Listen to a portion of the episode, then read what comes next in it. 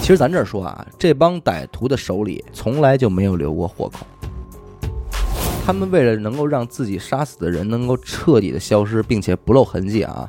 专门在他们自己这个据点啊，制作了一个专门用来焚烧尸体的火化炉。嚯，操操，开火！虽然我杀的那个女孩不是什么主要目标，但是起码我杀人了呀是。吧这杀人啊咱们也得练习。哎，哎啊这呦，听见了这吗这话儿真是他妈混蛋逻辑！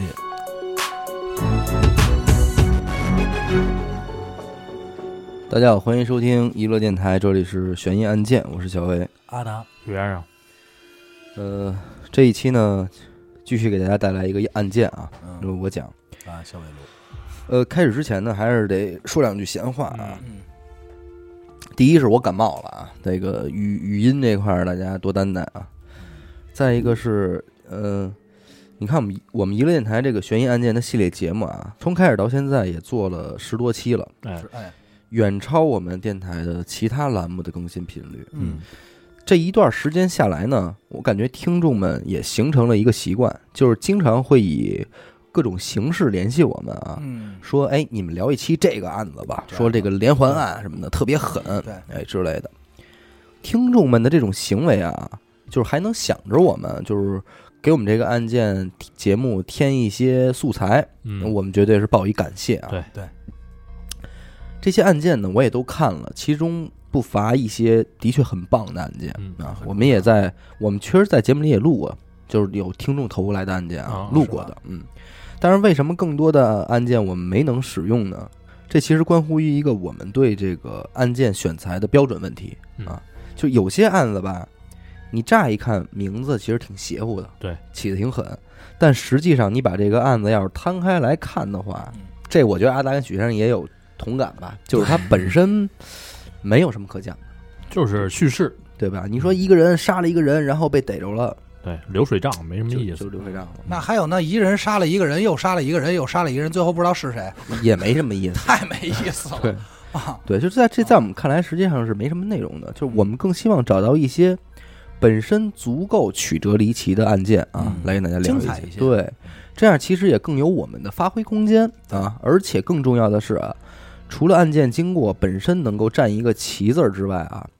从而让大家对人性本身进行一个重新的审视。对，这个是对我们认为一期案件节目能够给大家带来的最大价值。嗯啊，不能不光跑这儿过瘾了。没，错，哎，不过在此呢，还是得感谢诸位听众能给我们投这个稿儿，对啊，对对，特别且感谢十分鼓励这个行为，不用。嗯停啊，这对我们来说确实是挺有帮助的啊。如果要是能全都私信给我们，是哎最好对，这的。我想说呢，就是你和灵异的投稿是一样嗯，大家得注意一下投稿的渠道嗯，就是您要是发在听众群里，或者是在节目的下方评论啊。留言，那对我们来说，其实意义就真不大了，对对吧？您说别人都看完了，那我们还有什么心气儿讲啊？对对吧？就嗯不算投稿了。所以啊，投稿的听众啊，无论您是私信娱乐电台也好，呃，是公众号留言也好，甚至在各个收听平台私信我们都好，只要是一个私域的对话空间啊，这些都没问题。您怎么方便怎么来，好吧？对行，咱们再次感谢大我家再。我再补补一两句哎，你说，哎啊，就是比如说这个，其实啊，这案件题目也不是说多私密的东西，对吧？你甭管是投稿在哪块儿，当然还是尽量在公众号私私聊嘛，对吧？？对嗯，但是你说出来这个，咱们聊完这案件之后，肯定多多少少有听众会听到对，啊，这是正常的现象。就比如说我上次说那案子，对吧？嗯很多人都听过，没错。但是其中很多道理啊，一些嗯哎脑洞或者哎是脑，洞这种东西，可能是比较引人深思的，就拿出对对来对再聊一聊这哎，事儿。对对对哎，就至少我们认为还挺有讲的意义的。对对对对吧？嗯哎，那正好说到你刚才说上次你讲那案子，你先道个歉吧，地名说错了。对，所有的评论都是 说是江宁区，啊江江宁宁我区我看的最多的就是这个，我都乐我得我也行不知了。道是什么情 况，我脑子真抽明了，白，当时就是眼睛也没好使，啊是耳朵也没好使，就过来了。嗯上一期的案件啊，是由许先生主讲的这个南京活死人案件。活死人嗯啊，这一期大家的普遍反应是，哎，这个案子我在哪儿哪儿哪儿哎看过，听其实过很对多地对儿都看过啊。嗯也有的说是因为这个当时拍卖这个房子算是凶宅，对对对哎引起的这个当时新闻关注之类的啊，嗯这都无所谓，嗯挺好的啊。这不是上礼拜三阿达直播来着吗？嗯嗯对，嗯头直播那会儿啊，我们仨坐一块儿就又聊这个案子来着啊。就提了一点儿这个个人的猜想。完了琢磨着呢，在这一期的开头呢，跟大家叨了叨叨了，了算是一个跟进或者拾遗吧嗯对啊。结果呢，无独有偶，啊，有一个听众哎，是吧？一位网名叫做“一吨超人”的听众啊， 哎啊，，是那留圈儿言，挺挺狠，挺轻的，啊挺轻，胖的一个清超人啊，一吨超人，在节目的下方进行了这个评论。嗯其实他和我后来聊的这个猜想就十分相似。嗯他的留言是这么说的啊：田明成的手机和证件落车里了，嗯，被火烧了，还能辨认出来，嗯，可以。那么田三弟的手机和证件呢？车里没有，还是被火烧干净了？啊，这块儿就一小细节了，啊，嗯因为我当时说的时候是什么呀？嗯因为车是着火自燃，它肯定有一个就是比如说碰撞过程还是怎么着。我嗯说的是，呃，散落在远处不远处的这个手机还有证件啊飞出去了嗯对，出去了了。这种，他这个留言的评论就是说，怎么那么巧？哎，这蔡这嗯小就有点飞巧出。去的就是你当哥哥的这个对，正好就是错的那个，哎，正好就反了，嗯怎么你的就没飞出去？这是个疑点，对吧？对，的确不符合常理啊。紧接着他还评论了一条内容是啊，其实田三弟的死就很蹊跷，嗯，田的女儿又不是什么大病，至于打飞机赶回去吗？啊，然后三弟开着田的车，就这么巧就自燃了。嗯你再着急，能这么巧把手机、身份证全部都落在车里吗？嗯对啊，你怎么不把飞机票落在车里呢？嗯最后又这么巧，正好在日本买了一份一千万的保险，嗯嗨，无巧不成书嘛，对吧咱？哎这所以是我觉得，其实我们俩怀疑的是一件事儿，嗯就是是不是田明成和薛丽萍两人啊合谋杀死的这个弟弟，就是让你死，来冒名顶替我，从而骗取这一千万的高额保金很有可能那天借钱都不是很成功，啊、对吧？然后就对起了杀心了。啊，起了这个杀心，又或者说啊。是不是二人在日本购买保险的时候，这一系列的计划就已经计密划谋好好了了呢？，嗯有可能，很有可能。嗯这是一个怀疑方向吧，嗯对吧？另外啊，我个人还怀疑什么呢？有没有可能车辆的自燃就是薛丽萍和唐凯当时要密谋杀害田明成而谋划 的？这就是另一个方向了。哎，对，这啊是一个方向，对吧？有可能当时的薛丽萍和唐凯已经是红杏出墙，成了好事了，零五年对吧？？嗯那俩人一不做二不休，杀夫骗保，嗯，对吧？然后俩人携巨额保金，牵手走向美好未来，这也是一种可能性啊。有可能，对当然，这些只是我们很不负责任的一些揣测，嗯啊，报道上也并没有这么写，大家就一听嗯，就得了，对，对吧？没错。毕竟结案了。对对对，咱们正式进入今天的案件啊，今天的韩国至尊派杀人案。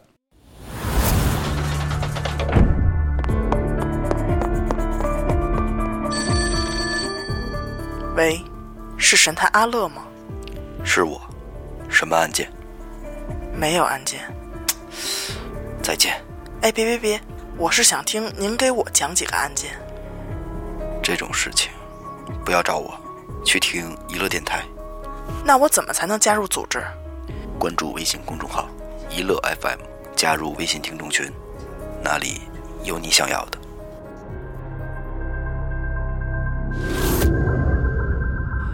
这起案件呢，发生在上个世纪的九十年代，啊九十年代上九半几世纪年啊，嗯九几年，韩国这种典型的资本主义国家啊嗯，它当时的贫富差距已经是拉开了，嗯那肯啊定特别大。就是社会阶级也已经分得比较明显了。对嗯，嗯但是还是那句话，人不患贫患不均嘛，对吧？嗯我在节目里老爱说这句话，穷不可怕，就是没有人受不了的穷，嗯但前提是什么呀？咱得一块儿穷，嗯啊怕就怕的是我穷你富，对吧？我吃不着的东西你吃着了，哎阶级感出来那了。这一下就麻烦了。嗯，马上一个问题就会在贫穷一方的内心萌发，就是凭什么你有我没有？哎，其实他这么想没有问题，对。可是这个问题他没想完整，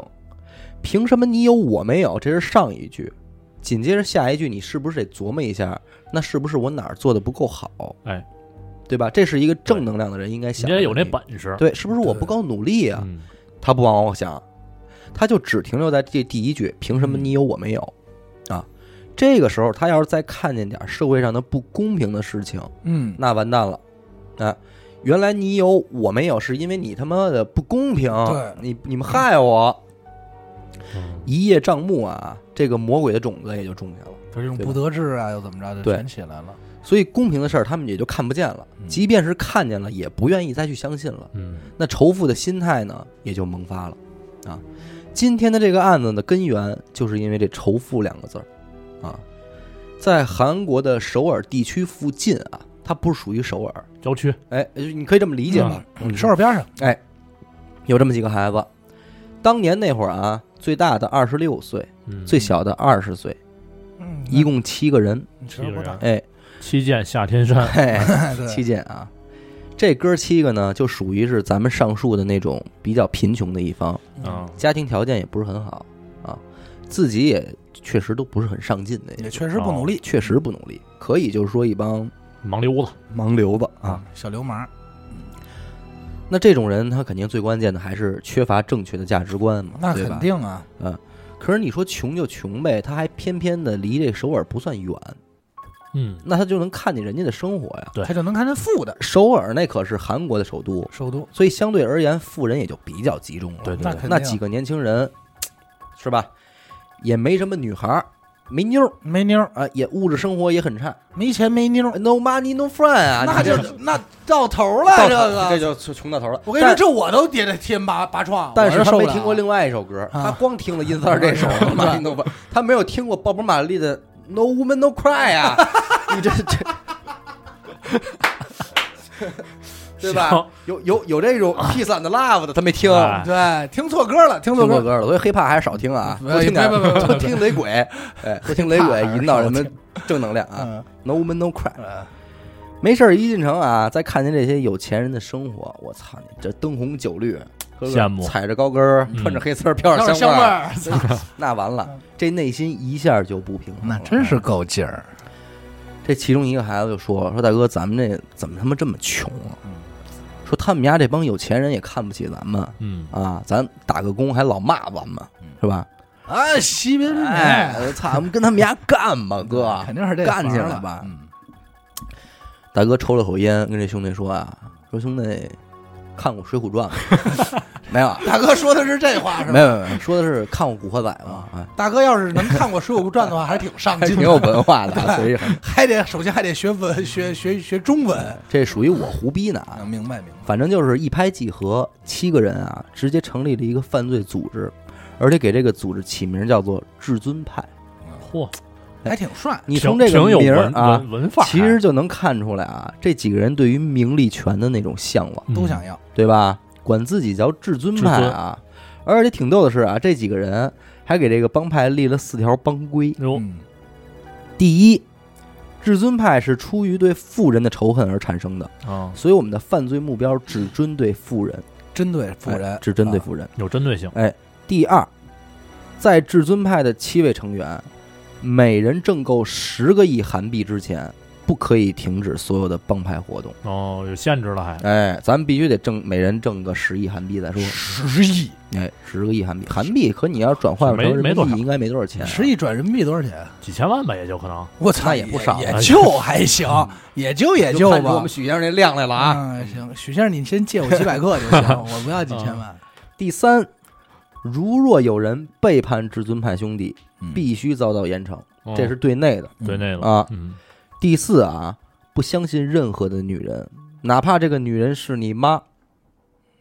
其实这第四条就真挺逗的啊。他们不知道是是不是看了什么电影得来的，嗯要不然就是被女人给给骗伤过了。，对。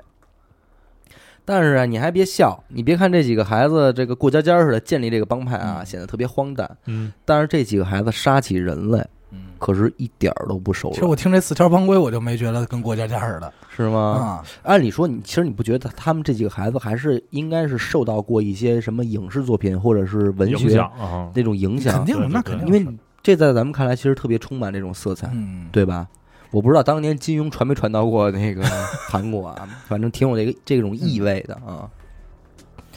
几个孩子啊犯罪手法非常残暴，嗯，他们在这个所谓的秘密的据点里啊，讨论如何杀人，非常学术的讨论如何杀人。哦，嗯 哎，就是说杀人这事儿，咱们得掌握，这是咱以后咱们至尊派每个成员的一个基本技能。技能，嗯，对就那种我认为这个杀人要先从脖子开 始别不要这口音啊，不要这口音，肯定不是这种 口音啊，不是那种哈。对啊你那是红烧肉呃的口红音烧肉的是吧？这个现在也可能是从背后入手的，啊，推一推眼镜啊，哎嗯，他们啊，先是讨论如何杀人，啊，就是杀人的手法，继而还想到了什么呀？毁尸灭迹。哦，处理方法，哎，他们嗯为了能够让自己杀死的人能够彻底的消失，并且不露痕迹啊，专门在他们自己这个据点啊，制作了一个专门用来焚烧尸体的火化炉。嚯，嚯操，开火葬场都挣钱了，哎，关键真的非常齐全，嗯那干点别就的吧。可见他们真的不是打算小打小闹一下就完事儿。嗯干挺大事儿，认真的，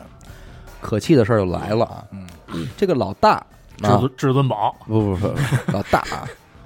先是想起来自己上学那会儿啊，就经常被一个年纪大的一个人欺负啊，啊，于是决定啊从他下手，找丫呢，哎，就去他们家门口蹲点儿啊。嗯，结果没有等到他这个学长，但是等来了一个刚放学回家的小女孩儿，回他们家，哦，嗯，你知道吗？初中生十来岁儿。这个女孩儿谁呢？是他这个学长的一个小侄女。啊，亲戚，这老大直接就把这小女孩儿给绑走了，嗯，继而先奸后杀。我操，手法还非常残暴。其实你这一下就看出这帮孩子的操蛋之处来了嗯吧？嗯他这个学长，按理说其实并不是什么大富之家，嗯而且这个小女孩儿就更不可能是，，对啊，那就其实根本就不符合他们最上那个帮派的第一条帮规。你不对是对对，他们其实本来想制定这个帮规，其实有点杀富济贫的意思，嗯还对觉得自个儿挺行侠有仗点义的，狭义的意思，但其实啊根本不是，他们就是一帮禽兽。他这有点就是什么呀？你就是说说说句那种公报私仇，哎有点但这意又思但又不是那么公，嗯，就是我牛逼了，我今天下手我就先他妈的一雪前耻那种。哎，啊反正我今天这个必须得先宰一个，对，跟他们之前所定的那些东西就完全不符。你按说你不是只杀富人吗？嗯对吧？这也不是人干的事儿。结果呢，没跑了，没几天他就这个老大啊就被这个警察给逮捕了，嗯，啊抓去，但是只判了五年。嚯，嗯为什么？这个咱们不得而知啊。就反正他这个案件，他最终只获刑五年，开始了监狱生活。但是虽然他是入狱了，可是他对于至尊派这个帮派是只字未提的，就是警察并不知道还有至尊派这么一这个事哦事儿儿。兜了去啊，哎，所以关于这一点，警方是并不知情的。嗯嗯啊而他这起奸杀案也的确是没有牵扯到其他成员，嗯，对吧？所以导致其他人仍然逍遥法外啊。探视期间啊，这个老大还跟其他人说：“说我虽然进来了啊嗯，但是咱们至尊派的计划不能停止啊，该干的事儿咱们还是得干。干虽然我杀的那个女孩不是什么主要目标啊，嗯咱们也没拿着什么钱，哎，但是起码我杀人了呀。操，这这能耐，有本事这吧？杀人啊咱们也得练习。哎，哎啊呦，这你知道这吗这话啊，你越练习，咱们才能越熟练啊，嗯对吧？你就说这帮人他们这个混蛋逻辑这这啊，他妈不要脸这劲儿，哎，真是他妈混蛋逻辑，他还说了，你们这几个人，你们就在外边接着干，等我出去了，我还回去，咱们接着一块儿啊，干更大的，啊约定了还，哎，约约了。行行，一九九四年的九月初啊，在韩国首尔的一家咖啡厅，一个名字叫做金善英的女孩儿啊，正这个工作着，嗯嗯，她是这个咖啡厅的一个服务员，嗯在当时，就韩国整容还不算普遍的这个九十年代啊初期，嗯，这个金善英也算是有点姿色。啊，挺好看的，哎嗯就是算素人，哎，素人，这一天下了班之后啊，金善英的这个男朋友开车来接她，嗯两个人一块儿去开车兜兜风，嗯，甜蜜一下啊。那还挺正常的嘛，开着开着，忽然从侧面窜出一辆车，一脚刹车就给他们别停了。哦，小两口吓了一跳啊，往前一看，从前面的车里下来几个人，冲着他们就走过来了。这点儿咱们也不卖关子，这几个人就是至尊派的这几位嗯嗯，豪杰们，豪杰们啊，二话不说把他们俩眼睛一蒙，绳子一绑，就直接给带走了。嗯，这一下可是给这小两口也吓坏了，那因为肯定啊哪儿挨哪儿啊，你就来这么一出啊、嗯绑到了这个至尊派的据点之后啊，这几个人就把他们这个眼罩给解开了。嗯，完，其中这个老二呢就出来跟他们聊，就已经是代替老大了呗，代替老大了，说我们呢至尊派成员，哎，报号来着，自报家门，我们这个自至至尊派的，嗯，素来就是最恨你们家这些有钱人嗯。哎，不巧，今天就逮着你们二位了，甭废话了，拿钱买命吧。嗯，其实咱这儿说啊，这帮歹徒的手里从来就没有留过活口，嗯，而且绑架这个女孩这次啊，不是他们第一次犯案了，就从至尊派成立到他们最后被剿灭，他们中间犯案无数，无数了，手里没有留过活口，全撕票了，都是撕票了，你知道吧？操！所以这帮人最终都得让他们死，这俩人这俩人也不例外。但是你得想，他他他跟他这么得这么说呀，嗯，他又说了，说你你哎你甭管你必死，那谁谁谁什什么钱也不可对，能掏说，白了还就是骗他们钱的。对嗯，肯定还得拿着东西了以后再能杀，对肯定，但是为什么今天咱们只讲这个案件呢？嗯是因为其他的案件太普通了，你无非就是他多残暴，怎么杀人了，嗯怎么绑架了，嗯嗯其实这点事儿。但是唯独这个次绑架，是一个非常见人性的东西啊。嗯嗯这对情侣呢，看了看这屋里的环境啊，又看了看这几个人的这个状态，真是吓坏了，那肯定，哎，浑身直哆嗦。但是听他们一说啊，这你说你他们素来最恨有钱人，嗯以为就找到救命稻草了呢，就赶紧跟这些至尊派成员解释说：“大哥，说咱们这都是误会，咱们一块儿穷，我们也不是什么有钱人，车我们也租来的啊，我们也都在首尔打工呢，生活特别不容易。说你看我我媳妇儿她就是一咖啡厅的这服务员儿，嗯，哪儿哪儿有钱啊？你说我们对，反正一而去就是这么审啊，外搭这个搜身，嗯，哎，的确也是证明了他们俩确实没什么钱，你嗯这普然后通人啊，嗯，就这这都是误会，说嗯您放了我们吧。这这这这这这老二一看呢，这情况确实是这样啊，于是说啊，说那看来你们也确实不是什么有钱人，嗯那既然用不上了，那就直接给你们杀了吧。这俩人就哦慌了，说为什么呀？说咱们都是自己人啊，嗯，您就放过我，咱俩跟谁跟谁呀？操啊就求饶，嗯就痛哭流涕的求饶，因为真是吓坏了。那肯定，其中老二又说了，说没办法呀，因为谁让你看见我们几个人的长相了呢？嗯你们活不了啊！嗯这他就没有汤师爷懂，对吧？汤师爷一吧一人、呃、不看不我看，嗯对 吧？嗯你当然这他们没学会这我个，我可什么都我没看啊看见啊！别看，别别摘，别摘。嗯哎，马匪说完呢，就开始让另外的人冲上去灌这个男朋友喝酒。嗯他这么做啊，实际上想制造一个什么呀？俩人酒后开车发生车祸、哦撞意外死了，意嗯外这么一个事儿，可能也是想尝尝这个高智商犯罪这块儿的，啊想计划一下。操这边的人灌酒啊，另外一头这个金善英就大哭，嗯就爬过去抱着这个人腿说：“说我求求您了，您饶了我们吧。嗯说咱们都是自己人啊，不想死。嗯 之前咱们说啊，金善英长得还算不错，嗯，不错，有姿色，这老二低头一看呢，也品出这么一个事儿来，说：“你觉得咱们是自己人是吗嗯，？”说：“那我觉得咱还不够劲啊。”说着呢，就哎呦，开始了。过程咱们就不说了啊，总也之就是这几个人挨着个儿的就把这个金善英给轮奸了。这机场呃老大的遗志，可能哎，哎呦，由于金善英也是保命心切啊，嗯所没以办法整个过程其实没敢做出什么太大的反抗嗯啊，只是强调希望能够饶他们一命。嗯，之类的这种话。这一切的经过，金善英的男朋友就在旁边看着，真他妈嗯残哎忍，手脚被绑也没法做出什么反应，只能是嚎啕大哭嗯。啊，咱们仨都是男的，这各中滋味，我觉得能理解，对吧能理？解想想就够难以言表了吧。嗯我都心疼，嗯哎呦，完事儿之后呢，这老二就跟几个人在外边商量啊，说咱们日后的行动呢，的确也是需要一个女人来负责照顾咱们这个日常起居，嚯，做一些后勤工作啊，不如就把这个女的给留了吧。饶他一命哎还啊，说句苍蝇点儿的话啊，几个人可能也是玩出好来了、嗯啊，一合计呢就给答应了。嗯，转过头来，咱们再说这个金善英啊，被这一些这个禽兽一通蹂躏之后啊，嗯他的想法是以为这样就就就可以保命了，对就对就对这样我都了。付出这么多对了，嘛，这应该这事儿就就完了呗。嗯结果他还是想简单了。这个老二走了过来啊，往地上给他扔了一条绳子，嗯，然后对这个金善英说：“说你不是想和我们成为自己人吗？让我们饶你一命。嗯，你现在就拿这条绳子去把你男朋友给我勒死。真操啊心，勒死之后我，操我们就饶你一命。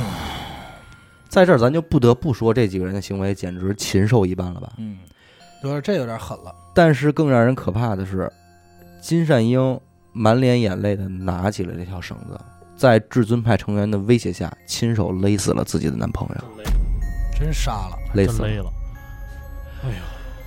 如此之后呢，至尊派的成员也的确是饶了这个，把他留在了据点，成为了奴隶一般，嗯，啊照顾着这些人的饮食起居。做做饭什么的，半个月之后啊，至尊派成员绑架了当地的一个中小企业老板，叫苏先生夫妇啊，嗯并索要赎金一亿韩币。嗯当然，这个价格的确是在苏先生的能力范围内。嗯在苏先生交出赎金的两天之后，这会儿畜生完全没有兑现承诺，并且再次威胁李善英，让他用枪杀死苏先生。面对威胁的李善英再一次的照做了，亲手杀死了苏先生，而苏先生的妻子呢，也被其他的至尊派成员用乱刀砍死，这就已经是这个英子手里就两条人命了，两条人命了。这两具尸体呢，就在他们这个据点里进行这个火化烧毁啊。为了掩盖啊火烧尸体会散发出来的异味儿，嗯，他们同时还在院里进行这个烧烤 （barbecue）。哦这是也是哎一个只能说是想的挺明白，二也是心他妈够宽的，而李善英在这种生活里啊，终日面对内心的自责，痛不欲生啊，而且时刻都要面对这些人提出的任何要求，那几乎真的是游走在崩溃的边缘了。但是没过多长时间啊，李善英终于迎来了一个逃跑的机会。哦，嗯嗯，这儿咱还是得说这个老二。我其实严重怀疑这个老二啊，其实对李善英还是有点意思的，看上了，对他其实有点看上了，他跟李善英走的最近。不是那等等等等会儿啊，嗯到底是姓李是姓金，你这是俩姓儿 了，啊，我刚才说过姓金嘛，对啊。不是因为你知道这个金李啊，他都是反韩国都人，是韩国你的知道吗？ 我也我也记不清楚了，反正不是金善英就是李善英啊，啊，对嗯人家就英子吧，这英后子边英啊子英嗯子，反正叫人英子这事儿有点太小兵张嘎了。太小学生嘎了。嗯李善英，李善英，嗯来嗯嗯，继续。他跟李善英走的最近，而啊且经过一段时间相处之后啊，他还他就真不怎么提防这个李善英了。哦，松其懈了，他至尊派成员也不怎么提防了，因为毕竟他杀人了，嗯，啊而且一块儿嘖生活过，投名状，哎，有投名状了嗯，对吧？那就真拿他当自己人的意思了，有点儿。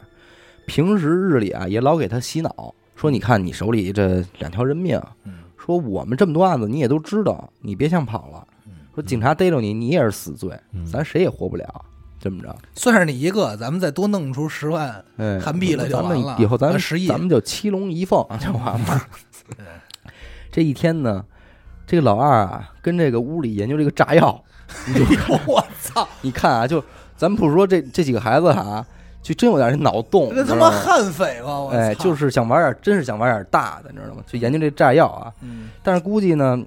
可能也是不太会这玩意儿，没嗯玩好，就给自个儿脑袋给烧了。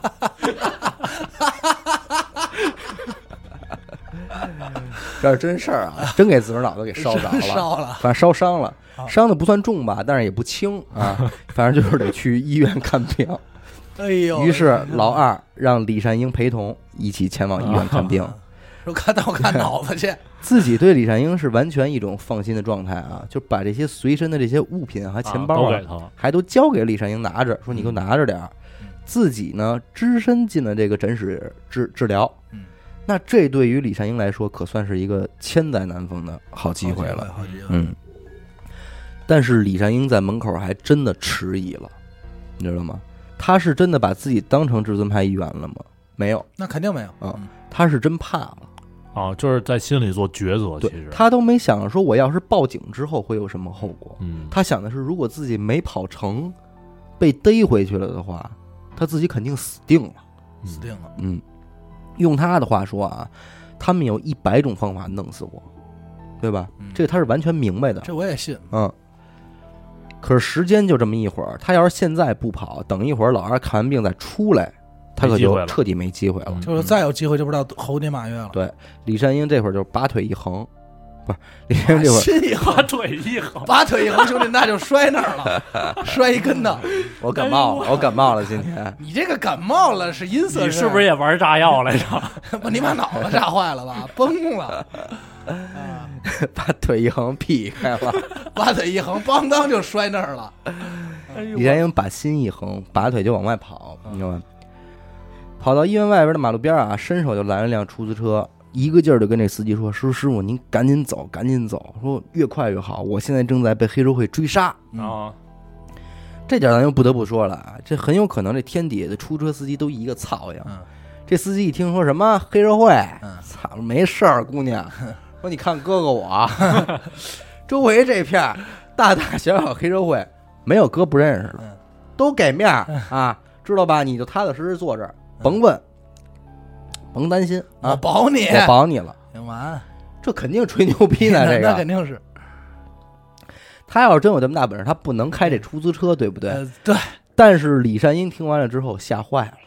操心想完蛋 操，啊，要上了贼车了，操！这对是啊出了我狼穴又入虎口，，哎对，他要是真认识至尊派那些人的话，那我肯定完逼蛋了，我死定了，对吧？都没犹豫，打开车门就跳下去，嗯，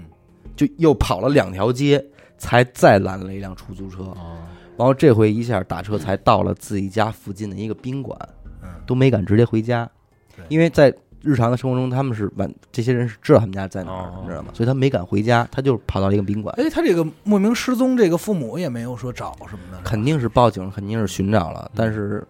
你没有这种线索了，已经，对吧？而且你想想，如果是男朋友也找不到了的话，我说你私奔啊了，嗯，对吧？有可能，在宾馆里躲了起来之后呢，赶紧给自己的好朋友打电话，嗯说嗯你赶紧过来，我这边出事儿嘛。朋友闻讯也是连同老公一块儿啊嗯，到了这个宾馆去找李善英。嗯，当自己的朋友推开房门的那一刹那啊，李善英就放声大哭那，肯然后定啊，诉说了自己这段时间的恐怖遭遇。嗯，朋友听完也是吓坏了，但是李晨说：“我现在不知道我该怎么办。嗯”说因为我的确我杀人了，嗯，说我我该报警吗？嗯，就是我是报警还是就此了结？就是我自杀，还是说跑路，还是对说报警？当然这块儿他此时此刻的心理活动啊，我觉得咱们也只能是揣测。嗯，确实是，如果他报警了的话，后果他不知道，对他很有可能他也会被判死刑，对，他他就完了。还不如让但他是自己死。但是如果他不报警呢，那也就是说这帮人仍然在外边儿，但是他没准能苟所以活，他没法苟活，嗯因为他随时可能面临这帮人对他的搜查和寻找。对，但是他就偷摸的呗，比如换个城市，换个对更远的地方，他家人怎么办？嗯嗯，人这怕报复，对呀、嗯，这些事儿他都都得考虑到。反而在朋友的劝说下，也在自己的决心下啊，最终他还是选择了报警。哎，嗯，其实我觉得也是，啊嗯这是最最理智的。但是他没敢打这个所谓的当地的这种幺幺零啊什么的，他没敢。嗯，他是给他打给了谁了呢？打给了他认识的一位刑警嗯。这就还得再往前说啊，这个李善英啊，他之前不是在这个咖啡厅当服务员嘛，嗯哦，经常光顾他们的咖啡厅的有一位刑警嗯，啊，一来二去呢，也就跟他熟络起来了，嗯所以两个人还是互相有这个联系方式的。嗯其实想追他可能，呃，那咱们不揣测啊，好办事儿反正他认识这么一个人好，办嗯于是马上给这个警官打了这个电话。嗯，这个警察其实接完这个电话之后，一度认为李善英嗑药了，嗯，哦，因为他所说的事儿一切太不太扯淡了，太太扯淡了。但当他见到了李善英本人以后，听他完整的诉说整个过程以后，才认真的对待这件事儿，嗯，然后立马组织警力，就奔赴了这个至尊派的老窝。再转过头来啊，说这个老二，嗯他瞧完病从诊室出来之后，一看李李善英没有了。嗯，他以为是上厕所去了之类的，他都没想到李善英会跑，哎嗯第一啊时挺间大第一时间都没往这儿琢磨。嗯等过了一会儿之后，才反应过来，说：“操，原来是逃跑了。嗯，”反正当时也是肯定是气得够呛，心说让我逮着你这回你必死必死啊！然后也就直接回到自己的据点了啊，都没想着李善英能报警。嗯，你知道吗那肯定，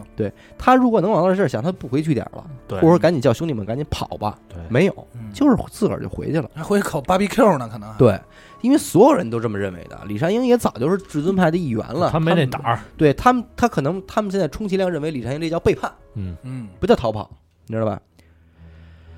结果回到据点的老二刚把这件事儿跟同伙说完啊，警察们就到场了哎啊，一个不落全给摁了。嗯当然了，呃，最终至尊派的全部成员全部被判处死刑，嗯，一九九五年执行，一个这都没活这了这。英子怎么着了？李善英虽然最后没有被判刑，嗯，但是至此以后便患上了严重的抑郁症。哦，哦，他连他都没被判刑，呃那肯定不能判，这他属们也于没判胁刑迫了。这个这个各不国好说各，国法律不一样啊，对啊咱们这个没法儿去揣测。但是总之，他的下场其实并不好，因为他患上了严重的抑郁症，而且生活上至肯定今为止未能好转，嗯，就是每天也是生活在崩溃的边缘。阴影太大了。对，这个案子其实至尊派所犯下的罪行啊，远远不止这一件，嗯嗯，中间有太多的故事了。甚至啊，刚才咱们提过，他们帮派的第三条规矩是什么？嗯背叛者必死。嗯他们这七个人嘛，不是老大进去了，还有六个人。嗯这六个人里边，其中有一个人中间就想反水过，哦，可能这个人还心存一丝善念，面对其他人的这些个野兽般的行为，他可能受不了了。确实接受不了了，想退出。嗯，结果另外五个人就把这个人也给杀了。火，哦，就已经少了一个了，逮的时候。对，对对，所以这就是当时的一个轰动韩国的一个特别大的一个事件啊。一个团团伙作案哈，对对对，我觉得这这种，也帮是派，嗯这也是一个所谓资本主义社会应该是，呃，通病吧，嗯，就是通常会会会发生的这么一种这种病态的，但是社会现象。但是实际这事儿没完啊，嗯，怎么讲？您得这么想啊，老大呢，老大哦不是老大也死了，对啊呀，知道吧？啊最后也给判了也给枪毙。啊，就是也给判死刑对了啊，就是哎因是为不我是想的是他们这几个逮了，因为老大，你想，嗯除了强奸这女孩，当时就被逮了以外，剩下的案子其实没他事儿啊。这奸杀嘛按理说不是按理说他没他事儿，啊但是结果就是也给，那个必须是要不这人放出来，啊，一个也跑不了。没错儿，可能有个什么什么这个叫什么私嗯建帮派的这么一个罪，没准就哎但是这个案子啊，真正你说几个年轻人成了这么一个帮派，干这种打家劫舍的事儿，这个不奇怪，嗯各国都有，对这种各事儿个特别社多会都有，对吧？呃，你说他是杀了人了也好，你说他是打了劫了、绑了架了也好，嗯都有。但是唯独这个案子里边，其实最为核心的是什么呢？就是李善英。当他在这个所谓的这个狼狼口中啊、狼窝里的时候嗯，被威胁着用绳子勒死了自己的男朋友这件事儿，我觉得其实还真的是一个挺引人深思的事儿。其实作为我们今天这些看客啊，来聊这个事儿，你说我们能够完全指责李善英吗？肯定不能，肯没定办法不能吧？从某种意义上来讲，他的确是个受害者，嗯，对对吧？但是你想想，她一来又勒死了自己男朋友，二来又用空气枪杀死了这个苏先生，怎么说呢？我觉得嗯其实哎，谁都有想活的心，对谁他都有要想被过的被心这种胁迫下了，想自己保命的话，嗯因为什么呀？因为我觉得，如果说我是这个李善英的话啊，嗯就是你把这枪给我，把绳子给我，嗯，我不勒死他，嗯我死。嗯对吧嗯但是我要真是不动的话，什么都不干，嗯俩人还是都得死。嗯那不如说没辙，我现在受于胁迫，我先把你弄死，嗯我好歹我还能保一命，嗯至少我有就一天我比，你晚死两天，哎，我有机会，我嗯跑了，我去报警，或者说自己在思想斗争的这一阶段的时候，我能去做一些嗯，哎，所谓的这种抗争也好，嗯嗯或者说伸张正义也好，你知道为什么？因为嗯这个案件啊，在当时的韩国还产生了一番舆论。嗯，第一是什么呢？警察有的一部分警察在在这个案件播出之后，对民众的解释说，李善英还是有机智之举的，说面对的歹徒的这个威胁呀、嗯，说自己还是有这个机智，迂回，最终保了自己的安全。这是一派啊嗯，这是警方的。嗯但是另一派社会舆论来说，说他这个是不仁不义呀、嗯，你知道吧？这个是矛哦盾点。明白这了，道明白德吧嘛，一个是道德，一个是对，这个，因为咱们咱们也经常听到这种事儿，说一个女孩儿在遇到歹徒袭击的时候是如何用聪明才智，最后嗯哎，反正没没有让没有激怒歹徒，嗯得到获得伤害是吧？嗯什么的，比方说跟歹徒聊天啊什么嗯的的。但是他这个呢就比较例外。嗯你说他活没活？他确实活了，而且活是了在这么一个危险的情况下对嗯啊，在这样一七个人里，他居然能保了一条命。但是你说他有没有不仁不义的那一面呢？那从有啊圣人角度出发，又确实存在。有这个，有时候道德可能在某些时候就不能拿道德来衡量了吧？嗯嗯，咱就退一万步说啊， 嗯，不没有这个李善英，那这个团伙就能一直逍遥下去了吗？就还得有别人。对，可能另外一个就是所谓的金善英， 是吧？是吧？对？另外一个人，然后他会出现，然后无论以什么形式苟活下来，最后报警，嗯然后让他们去逮了，这是肯定的，嗯就是早晚有一个事儿。但是这个具体要是说人性上的事儿，真的不好说。你说要是真是，我就一股气，你杀，那我们都死了得了，嗯那他们是不是还能逍遥的时间会更长呢？嗯，对没吧？错，嗯，对吧？还是贪了这个色了。那我但就是咱就有一节啊，嗯如果咱这么说，如果他选择不报警，苟活，嗯那别废话了，嗯那你肯定有问题。这个英对国，这嗯肯定也是问有题。问题。就是说，就是无论你做什么斗争也好，怎么着，其实如果是我的话，还不如就选择第一时间就出去就报警嘛，因为我想来想去哪儿都没有警察安全。当然，我现在不处于那个事儿啊，我我可能不会去想着说牢对对饭对有多痛苦嗯怎么着的嗯啊，可能站着说话不腰疼。但是对可能我觉得最理智就还是先找警察吧。嗯我刚才想到一点是什么呀？就是说，这个假如说这李善英嗯真的就是一跟这个男朋友一块儿死了，嗯，哎，大意了这种，嗯，那这帮说这个李善英不仁不义这帮人，他们就能给放一个，比如说立一什么这种英雄的这种称号吗？也没戏，啊没戏，，也对呀、就是一个受害者了。嗯，对，这就是所谓的看客心理看客心理，嗯对，这有点站，这才是站着说话不腰疼啊。事儿没发生在自己身上，他永远有的说。对，所以咱们这事儿不好评价。但是呢，有一点，我想就是说，呃，不是说我们一味的要想说这个受害者有罪论啊，嗯真的不是，就是只是一种揣测。对，就是在最开始的时候，为什么至尊派的这几个人会别停他们两口子这辆车？嗯，如我自己脑子里天戏啊，可能真的不是事实啊，诸位听众。但是我自己脑子里天戏，会不会是可能在两辆车并驾齐驱在路上行驶的时候，这边就就递给了一些眼神儿，显得我们很牛逼。哦，会不会有这种情况？就为什么人家会觉得你们俩是个有下手钱目标？嗯，你们难道这两个人难道真的能开什么豪车吗？是别停了一辆宾利吗？现代现代对吧？估计也是一个现代吧，起亚？啊，起亚之类差的不。多，嗯，嗯，就是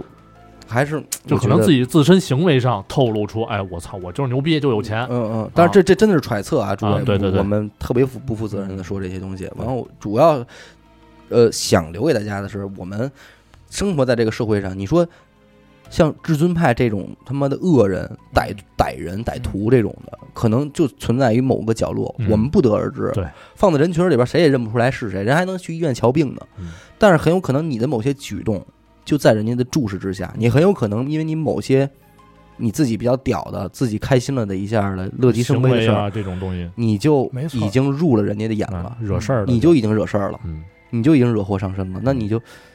不就是把自己送到了这种危险的境地吗？对没错，对吧？所以还是那句话，第一，危险的地儿我们少去。你少去明知道这种地儿，它肯定就是弥漫着危险，嗯，对吧？你比方说单身女子，你直接往三里屯跑，然后喝的烂醉如泥， 我觉得这个是常识问题，啊，对，嗯对吧？这都不是说我我天真无邪，这个不叫危险，这个叫地信号啊嗯 对，这就是给你呢。这在原原始生物中，就是这个雌性啊，对或者雄性，有的时候就会标记，就是放出一些味道或者一些记号，就是